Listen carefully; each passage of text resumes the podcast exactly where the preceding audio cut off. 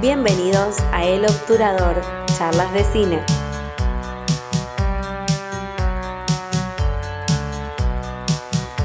Buenas, buenas. Eh, hoy, en este especial de El Obturador Charla de Cine, volvemos a estar desde la Chule Cueva con el Chuleta. Hola, ¿cómo andan todos? ¿Cómo andan Nachito? ¿Todo bien? Todo bien. Y la idea que tenemos para hoy es contar un poco nuestra experiencia en sí eh, con el cine. Desde que vimos nuestra primera película, quizás si recordamos también la primera vez que fuimos al cine o qué, qué, qué experiencia ir al cine por ahí más, más nos quedó en la memoria. Y bueno, hablar un poco de eso, también para que nos conozcan a nosotros y ver para qué lado por ahí van nuestros gustos, ¿no? A ver, comentame vos, Chule, ¿cuál fue tu primera experiencia con cualquier película? Y Sí. después de ahí vamos para el lado del cine. Mi primera experiencia eh, con las películas eh, fue eh, impulsada por, por- por mi viejo. A mi viejo le gustaba mucho el buen cine, le gustaba mucho lo que era Scarface, lo que era El Padrino, eh, eh, Buenos Muchachos, Felas. Y eh, Le- el recuerdo yo que tengo yo de mi viejo es de estar viendo juntos Corazón Valiente de, de Mel Gibson. Y era una película que, que disfrutábamos mucho juntos. Eh, ese, ese es el primer eh, recuerdo que tengo del cine de, de- de que, de que realmente me impacte. Y después con el paso de los años, me acuerdo un domingo por la tarde, estábamos mirando Canal 3 de Rosario, porque somos de Rosario, y mm, anunciaban de que a la noche iban a dar una película a donde trabajaba el Pachino y era, se llamaba Perfume de Mujer. Y mi papá me dijo, esta es la película que más me gusta. que- Ujú. me, me- me contó y eh, yo era muy, era muy chico, era- creo que tenía 8 años. Y él me cuenta, digo, ¿de, de qué se trata la película? Se trata de, él me, me- me la resumió, eh, dice, es, un- es de un hombre que puede oler eh, y adivinar los perfumes de mujeres. Así me la dijo. Obviamente, no, o sea, No sé si creo que es un rasgo característico del, del personaje y no y no, Sí, sí, eh, no- no no sé de qué si se es- trata la película. Exacto. Pero es como que eh, eh, habrá dicho que le explico a un nene de 8 años. No puedo. Siendo que la película se llama Perfume Mujer. Claro, entonces, bueno, me la resumí de esa manera. Y realmente eh, recuerdo a mi papá llorando, eh, llorando, pero no desconsoladamente, sino eh, llenándole los ojos de lágrimas, emocionado, cuando Al Pacino da el discurso en la escuela y cuando golpea con el bastón. Y. y tengo, exactamente, y, y cuando eh, aplauden todos en la escuela, ah, es, es mi pobre esponja personal. Empiezo a aplaudir junto con, con el resto de la gente Sí. en, en la película. Y nada, y a mí ahí me cambió todo, me cambió todo porque porque empecé desde ese momento recuerdo que empecé a ver el cine de otra manera, de que el cine que por ahí eh, elegían consumir todo no era el que a mí me, me apetecía. Después, sí, en los 2000 llegó eh, Matrix y, y fue Pero vos me habías comentado antes en un momento eh, una experiencia que habías tenido con Robocop, ¿puede ser? Bueno, eso fue muy de chico. Eh, mirá qué loco, porque el otro día lo leí. Eh, eh, había una serie animada de Robocop Sí. y mi viejo Porque esto es así. Yo tuve, alquilé el VHS de Robocop Durante un año completo. Eh, o sea, mi vieja me alquiló Robocop, eh, la película de Robocop que le queman la cara con. que se le cae el coso y eh, queda todo el cuerpo hecho una baba, como. No, no. La 1 es bien. Esa película la alquiló y cuando la iba a devolver el otro día, no, no, no. Y yo iba corriendo, tenía 2, 3 años, no me acuerdo. La ponía de vuelta en la videocasetera y ella la alquilaba por un día más. Y la alquiló por un día más, por un día más. Hasta que después dejó de alquilar, o sea, dejó de ir a pagarle el alquiler. Pues ya estaba cansada. Entonces cuando la devolvió después de un año, dijo, mirá, le digo, dijo, te vendo la película porque si tenés que pagar el alquiler, eran 3 pesos por día Sí. en esa época el alquiler de la película. Imagínate, 3, pesos eran casi mil pesos, era mucha plata en esa Sí, época. sí, sí. Estamos hablando de 92, ponele 92. Ujú. Y bueno, y mi viejo decide devolverle la película al- y comprar un cassette que venían dos capítulos de una serie animada de Robocop. Y venía un póster, acompañado con un póster de, de, la- de una de las películas de Batman. Ah, No me acuerdo de cuál. Pero me acuerdo que tenía en mi pieza pegado el póster de una de las películas de Batman y el, el, el cassette con los dos capítulos de Robocop. Y también recuerdo que después, con el tiempo, yo ya tenía 4 o 5 años, me regala el póster de la primera película de los Power Rangers. Me acuerdo sí. pero todavía no se estrenaba la película. Estaba como en cartelera que iba a salir. Sí, sí, sí. y decía próximamente y la cara de todos los Power Rangers toda así en fila como con una sombra y se veía solamente un, un costado. Exactamente ese. Eh, ese, ese es el, el primer recuerdo pero eh, ya te digo el, el recuerdo más vivo que tengo es eso el de mi viejo Mm. llorando con esa escena de perfume de mujer. Eso fue y las veces que vimos eh, Corazón Valiente. Ese es el recuerdo que yo Cuando tengo. viste Corazón Valiente, ¿qué edad tenías? No me acuerdo, no me acuerdo en qué año se estrenó Corazón Valiente. En el 95, 94, 95. Sí, y yo eh, habrá sido eh, yo me acuerdo que no la vi en el cine, la vi en Cine Canal por primera vez. Que era en la época donde Cine Canal eh, no te cortaba las películas con No, sí, sí. no te Sí, cortaba. antes no te cortaba, ahora eso es algo, Sí, sí, algo relativamente nuevo. Sí, sí, sí. O sea que creo que empezó a pasar después del 2000. Sí, Empezaron a cortar las películas. Bueno, y nada, después, sí, ya más de adolescente apareció, eh, ya te digo, Matrix, que revolucionó mi cabeza.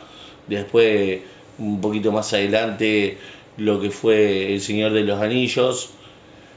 De- gracias a Matrix, gracias a Matrix, llegó una película que se llama Memento. ¿Por qué? Porque trabajaba la misma mina, La misma que actriz, la sí. misma actriz, trabajaba y ahí yo dije, ¿Qué acabo de ver? ¿qué acabo de ver? ¿Qué acabo de ver? Y ahí yo es cuando me empiezo a adentrar en, en lo que es el cine de autor. Está bien. Eh, hasta el día de hoy, que qué sé yo, lo último que vi, que me pareció zarpadísimo, eh, la película fue La mano de Dios, que me parece alucinante, me parece una obra maestra, no entiendo cómo no, no ganó el Oscar. O sea, no sé si la viste. No, no, esa me quedó. No, la tenés que ver porque es zarpadísima la película. Después de que me la recomendaste, me quedó ahí en el tintero. Es muy, muy buena. ¿Y vos cómo, cómo, cómo empezaste con el cine?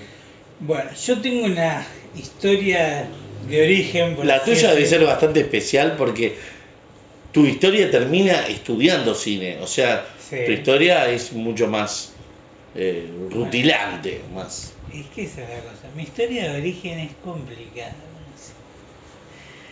La primera vez que yo fui al cine, mi papá nos llevó al Cairo, Alto que, sí. que es un cine mítico acá de la ciudad, a ver Todos los perros van al cielo. Wow. Yo salí llorando de la sala oscura porque en esa época yo era chico y le tenía pánico total a la oscuridad, por lo cual meterme en una sala de cine era una locura total. Salí llorando de la sala, mi papá me, me llevó a la casa de mi abuela que, que- que vivía a la vuelta y de ahí en adelante no volví a ir al cine hasta bastante más adelante que habrá sido para ir a ver ¿Fueron al estreno de la película esa de.? no me acuerdo estaba en cartelera Pero en esa época el Cairo ni me- pasaba, sí sí ni me pasaba películas del momento, digamos. sí, sí, sí, sí, sí. No es como ahora que. No, en esa época era un cine más Ajá. no era como ahora que es un cine de autor que te pasa películas Claro. Sí, sí, sí. sí. Eh, pero es más ni me acuerdo en qué año salió todo, cuando eh, todos los perros van al cielo Pero también debe ser 93, 94. Y después, que yo me acuerdo de patente que haya vuelto al cine, tengo dos experiencias, que ahí debería fijarme bien eh, la época en la que salieron, pero creo que la primera fue cuando fui a ver Las Tortugas Ninjas 3, Uf. que la fuimos a ver al Atlas con mi vieja y mi hermano, y me acuerdo patente de la película que estaba toda esta historia que viajan al Japón medieval, va feudal, y es súper bizarra la película esa. Y después de eso conocí en el, en el interín, conocí Star Wars, gracias a mi primo, que en realidad mi primo tenía la trilogía vieja, y un día... ¿Qué la tenía en VHS? Exacto, en VHS.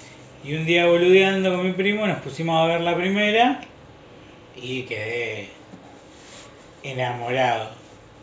Y justo fue también en la época que fue más o menos para el 97 que hicieron las ediciones especiales, que volvieron a salir, que cumplía 20 años, Claro. la trilogía de Star Wars y sacaron las tres versiones, espe- eh, ediciones especiales con un par de retoques en los efectos y qué sé yo. Y ahí tuve la suerte de ir a ver también al Atlas eh, El Imperio Contraataca, que es mi película favorita de Star Wars. Después más adelante, y acá también por ahí viene mi mi próxima pregunta para vos. Eh, bueno, en un momento como que estaba también el hecho de esas películas que no podíamos ver porque éramos muy chicos, ¿no? Pero bueno, siendo que tu viejo era tu viejo, se ve que ya si te mostraba Corazón Sí, Valiente sí, cuando tenía Sí, sí, no sé cuántos años. Sí, no, como que mucho no le importó No le importaba, no. Pero me acuerdo también de Robocop, de la escena de Robocop cuando le clava el, el, el punzón ese que le sale del brazo al malo en la última escena que le empieza a chorrear sangre, me acuerdo patente, Sí, sí, sí, no. porque era como muy violento, porque Era- Robocop de hecho era muy es, terrible. es para mayores de 18 Sí, años. además, eh, Robocop no le hacía Cronenberg esa o una de las no, no, de esa es de Paul Verhoeven, Robocop, Ajá. que también tiene. Sí, tiene, tiene es bastante por ese lado. Y después, ahí voy yo para el lado de Corazón Valiente, que me acuerdo que era una película que encontré a mi hermano viendo una vez, y él me dijo como que era para grandes la película esa. Yo habría tenido 10, 11 años, un poco más quizás. Y un día, me acuerdo que por Fox, vi que la pasaban, y la agarré y me puse a verla, me enganché a verla. Un día que estaba, creo que estaba en la pieza de mi vieja yo, y estaban todos abajo y yo me quedé mirando la película. Y encima era una película que tiene tres horas de, la, de, de duración, o sea que es una película larga. Sí. Encima, como- por eso, como que me tenía que quedar como hasta las 12 de la noche despierto más para ver la película, Claro. para terminar de verla. Y era como todo una locura bárbara que hiciera eso en esa época. Sí, sí. Y bueno, y acá viene mi pregunta para vos. Para mí, Corazón Valiente es mi película favorita. Es una película que en su momento me pegó de tal manera que al día de hoy, cuando llega la escena de Freedom, Ajá. se me paran todos los pelos de los brazos de una manera que no lo puedo describir.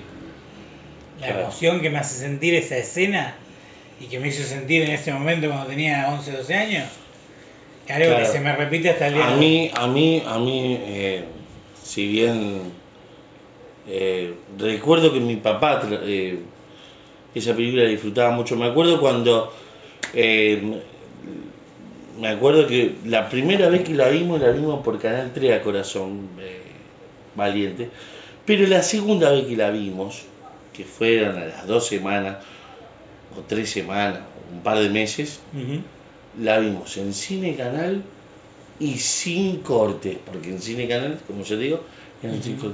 Y yo me acuerdo, mi papá hizo un asado, porque ya estaba separada de mi hija, entonces dijo, Dami, lo anotó en la, en la heladera, lo pegó, Sí, sí. dice, Dami, el sábado venite que tenemos que estar de las 10 de la, eran de las 10 de la noche hasta la 1, 1 y pico de la madrugada.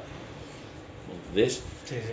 Pero a mí la película que más, eh, o sea, yo siento que estoy con mi papá cada vez que miro eh, Perfume de Mujer. Es- ¿Y esa vos dirías que es tu película favorita? no O sé, si- porque por ahí tiene un valor emocional. no sé, el, valor emocional Claro. supera a mi película favorita. eh, eh,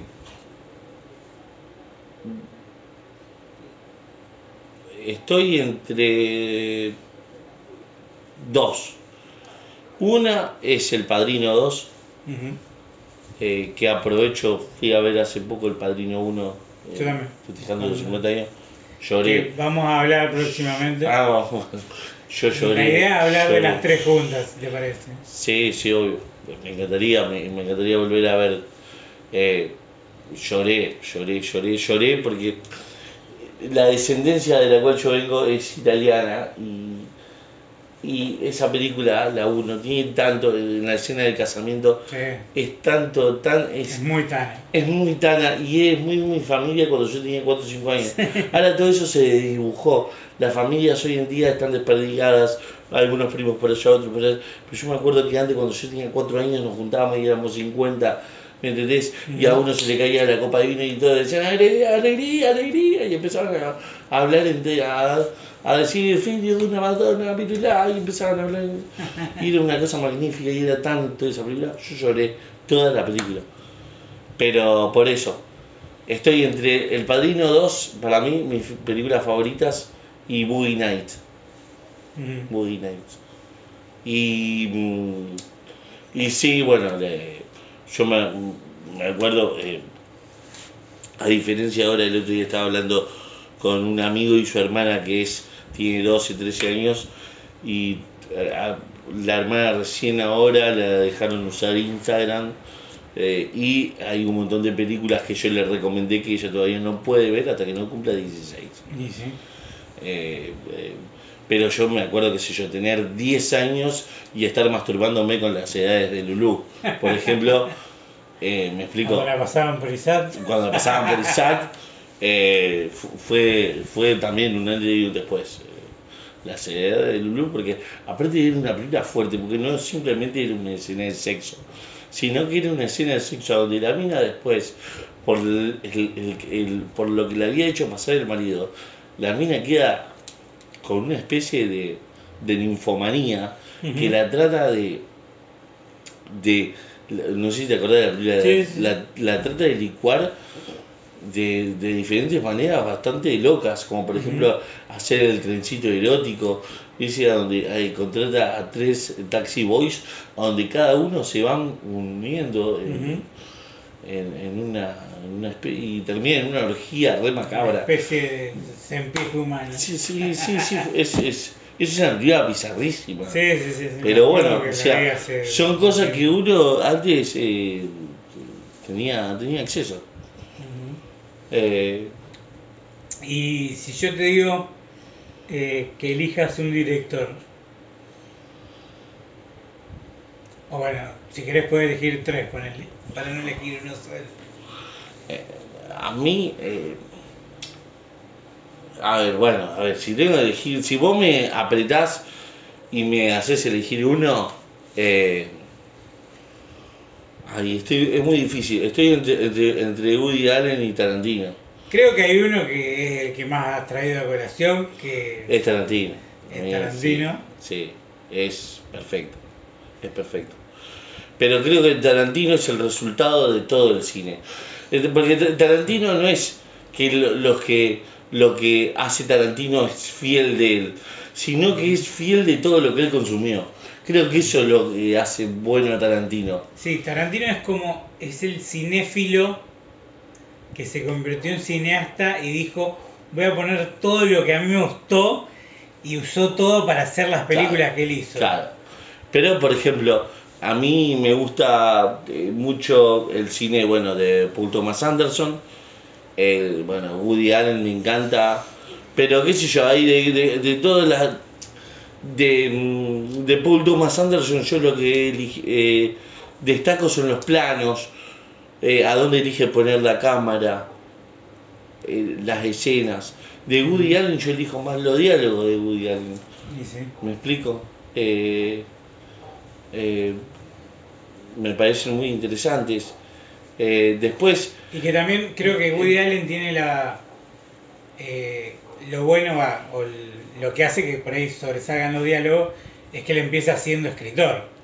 Entonces como que por ese palo también, que algo que creo que comparte también con Tarantino, al ser los dos de escritores devenidos en directores, tienen una cosa en lo que es el diálogo, la charla, que por ahí se nota también mucho en la primera escena de Perros de Reserva, Reserva Dogs. claro, que están hablando de Madonna y todo ese Sí, que es como una charla que va Claro. desperdigándose. Y que, que vos decís, ¿qué te- Sí, sí, porque que tiene que ver con la no, película, pero porque es vos sabés- magnífico. Vos sabés que nosotros, que por ahí nos gusta más el cine, eh, eh, nosotros eh, lo entendemos y lo, lo compramos. Mm. Pero yo me he sentado a ver con gente que eh, por ahí le gusta otro estilo de cine, más eh, naif, no sé cómo decirlo, o más sencillo.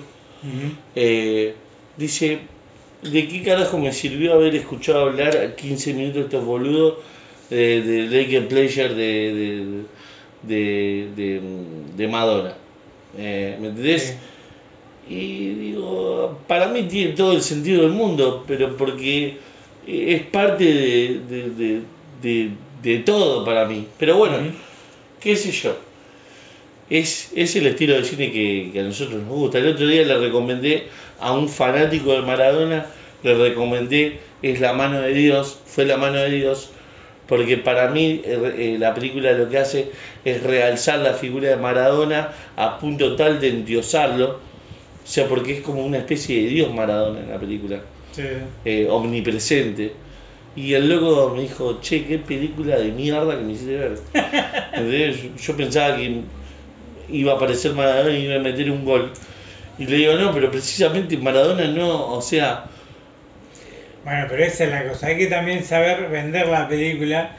Porque si vos pones a Maradona como personaje, capaz que la otra persona espera, no sé, que sean 90 Pero yo- minutos de Maradona. pero si yo te digo, Maradona está de forma omnipresente, te estoy diciendo que, a ver, Y, físicamente no va a estar él. Pero no es lo mismo, porque, a ver, creo que, por eso te digo que eh, tiene que ver mucho con cómo uno vende la película.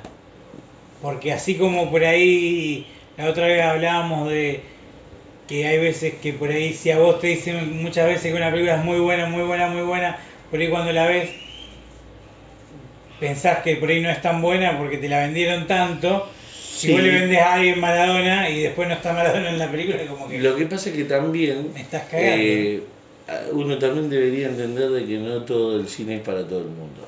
No, pero eso es fundamental. Bueno, eh, entonces yo eh, lo que hice mal en haber recomendado una película de autor eh, Sí. a una persona que, no sé, que consume eh, No, para que mí, consume granizo. no. para mí sí. lo que hiciste mal fue eh, venderla Eso. como Maradona. Que yo, yo eh, por lo que he leído, todavía la película no la vi, pero por lo que he leído, si bien el personaje, porque tiene que ver mucho con la cultura de Nápoles, que Maradona en Nápoles es como... Sí. Pero por ahí, si vos lo vendés con Maradona, eh, hecho Dios, capaz que el loco se espera que, no sé, que haya que tenga iglesias alitas. y- con figuras de Maradona, sí. No sé. Entonces, por ahí, sí, hay que saber vender el, el producto de la mejor manera, como para que también uno la pueda ver y la pueda disfrutar, ¿no? Pero creo que también depende muchas veces de, de la mirada de cada uno, porque no todos miran el cine de autor de la misma manera. Hay, de hecho, la mayoría de la gente por ahí se deja llevar más por una película de Pochoclera Sí. que por ir a ver una película de Tarantino o de Martin Scorsese o de directores que por ahí uno sabe que son directores de renombre, pero sabés que las películas no le van a gustar a todos, porque hay gente que, ah, no, me aburre. Sí, no, hay mucha gente que yo le recomendé Irishman y de Irishman y le pareció una, una basura. Me dormí, me dormí, no, esos tres viejos boludos que no, yo no- la verdad que no entiendo una de las mejores películas de los últimos tiempos. Bueno, a ver, qué sé yo. Por suerte existen los dos tipos de cine Sí, y por suerte podemos. Por eso, en fin, eh, siendo, tratando de responder tu pregunta, si me apuras, Tarantino. Si no me apuras, si me dejas elegir un par, yo elijo a tres, que creo que conforman un todo. Eh, por el lado de los diálogos, a Woody Allen. Por el lado de la fotografía, eh, a mm, Paul Thomas Anderson. Y por el lado del todo el armado, eh, la utilización del, de lo material, de lo mm, como de, de la vestimenta y todo eso, te lo elijo a Cronenberg.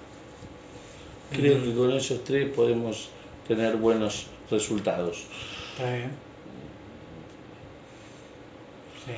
¿Te acordás de esa película, cómo se llamaba? De Cronenberg, de los dos hermanos que se iban a inter... Eh, ¿Qué película? ¿Era de Cronenberg esa? Era de Cronenberg, sí. Eh, ¿Cómo es? Eh, Eh, eh, Dead, Ringers. Dead Ringers. Qué, Qué- qué buena, buena película. película. Qué buena Sí. película. Se la recomendamos a todos Dead Ringers, eh, que trabaja Jeremy Irons, hace un papel espectacular. Sí, sí, sí. Y bueno, Un papel es- doble. esa película fue muy interesante porque no me acuerdo cómo La fue. vimos que- juntos. Sí, sí, que hicimos una noche de cine en casa con un par de Sí. compañeros. Bueno, una, Y- algo que yo recuerdo con mucho cariño, una temporada que nosotros hicimos de que me acuerdo que eran los miércoles, que nos juntábamos a ver VHS. Y una de esas, de, de todas esas veces vimos una película que creo que del año 92, que era la película de, eh, de Chaplin, de Charles Sí. Chaplin, que es eh, protagonizada por el... Eh, claro, vos me la mostraste, vos me dijiste vos, Sí. porque yo estaba muy fanatizado con el cine de, de Charles Chaplin. Y vos me dijiste, ¿vos sabías que hay una película Una biopic. que la hizo una biopic? Yo te dije, no. Y la vi, y yo en VHS la vi en tu casa un miércoles a las 4 o 5 de la tarde. Fue una de las mejores experiencias que yo tuve en mi vida. Sí, a mí me encanta esa película. Sí. Bueno, después también cuando yo empecé eh, a estudiar cine, que empecé a indagar eh, mucho, por ejemplo, yo El Gran Dictador no la había visto antes y tuve la oportunidad ahí en la biblioteca de de la escuela de sacar El Gran Dictador y me acuerdo que me enamoré de esa película, me encantó. Después también eh, otra película que me voló la mente y creo que también al día de hoy es uno de mis musicales favoritos, es El Fantasma del Paraíso, que si no la viste te la recomiendo porque es como la primera ópera rock. Quizás hubo alguna antes, pero para mí esa es la primera. Creo que es del 74, la dirige Brian De Palma. Y el diseño de arte que tiene esa película es magnífico. Vos. A mí me encanta es una de las mejores reinterpretaciones del fantasma de la ópera, también mezclado con un toque de Fausto. eh, y es muy, muy buena. A mí me encanta esa película. Me enamoré de la Es más, me acuerdo que me la recomendó mi viejo. Mira vos. Y tu hijo sabe mucho de Eh. música. La verdad que el padre de Na- Y, de Nacho es un zarpado. y me acuerdo que no sé cómo fue que entró en la conversación y me recomendó la película esa o me la trajo a colación y un día fui ahí a la, a, la biblioteca ahí de, de la escuela y veo que dice el fantasma del paraíso. Y dije, y la saqué y me enamoré de esa película mal. Eh, para mí es una espectacularidad. Mirá vos, mirá vos. Yo hablando de ese cine por ahí más, más antiguo, una película que yo la compartí con vos, eh, mi experiencia, El Ángel Exterminador de, de Luis Villanueva, es de Luis Buñuel, muy... una- fue una de las películas que me, me ayudó a adentrarme dentro del cine de autor. Mm. Explico, una película difícil de ver, difícil de, de, de encajar, de- me explico. Mm. Una película que no no, no a todos, yo, o sea, yo te la puedo recomendar a vos eh, y sé que puedas empatizar con lo que yo sentí, pero que yo no se la puedo recomendar a cualquiera. ¿Me explico? Sí. Y eso es... También Y son- es son lindo esas porque... películas que también eh, como que te dejan carburando de otra manera, ¿no? Sí, sí. Yo me acuerdo que, eh, no sé si una experiencia igual, pero algo similar a mí me pasó, por ejemplo, con Requiem para un sueño. Bueno, Que una película termina y te queda como... sí, te queda turbio. Tu mente queda turbada. ¿Qué pasó? Sí, y si lo vamos a, a grados más, más locos con Irreversible de Gaspar Noé, Enter the Boy Sí. y todas esas películas que vimos maravillosas. Enter the no. Sí, no la veamos. No. Después más adelante en No. algún momento quizás le contemos, pero no hoy. Ah, ¿te lo contamos hoy? No, no. Así que bueno, eh, vamos cerrando esta experiencia y de vez en cuando quizás mm, hagamos así un, un podcast así más libre para hablar un poco. Sí, de- tendríamos que hacer así como así un top eh, de películas que nos hayan marcado por tal motivo, por tal Mm. otro, o un top de directores o algo así tendríamos que Sí, ir haciendo o por ahí una vez cada hacer- tanto. También de vez en- al- algunos especiales con directores en particular y hablar de, de cada película y de cuál nos gusta más, por ahí quizás. Pero bueno, eh, si nos quieren compartir qué idea les parece mejor para que las pongamos en práctica, nos pueden escribir en el Instagram elobturador.charlas.de.cine y bueno, espero que les haya gustado. Chule, muchísimas gracias, gracias por recibirme nuevamente en la Chule Cueva. La chile cueva, un gustazo. Así que nos estamos viendo y espero hayan disfrutado de esta experiencia diferente. Chaucito, chau chau. Nos vemos.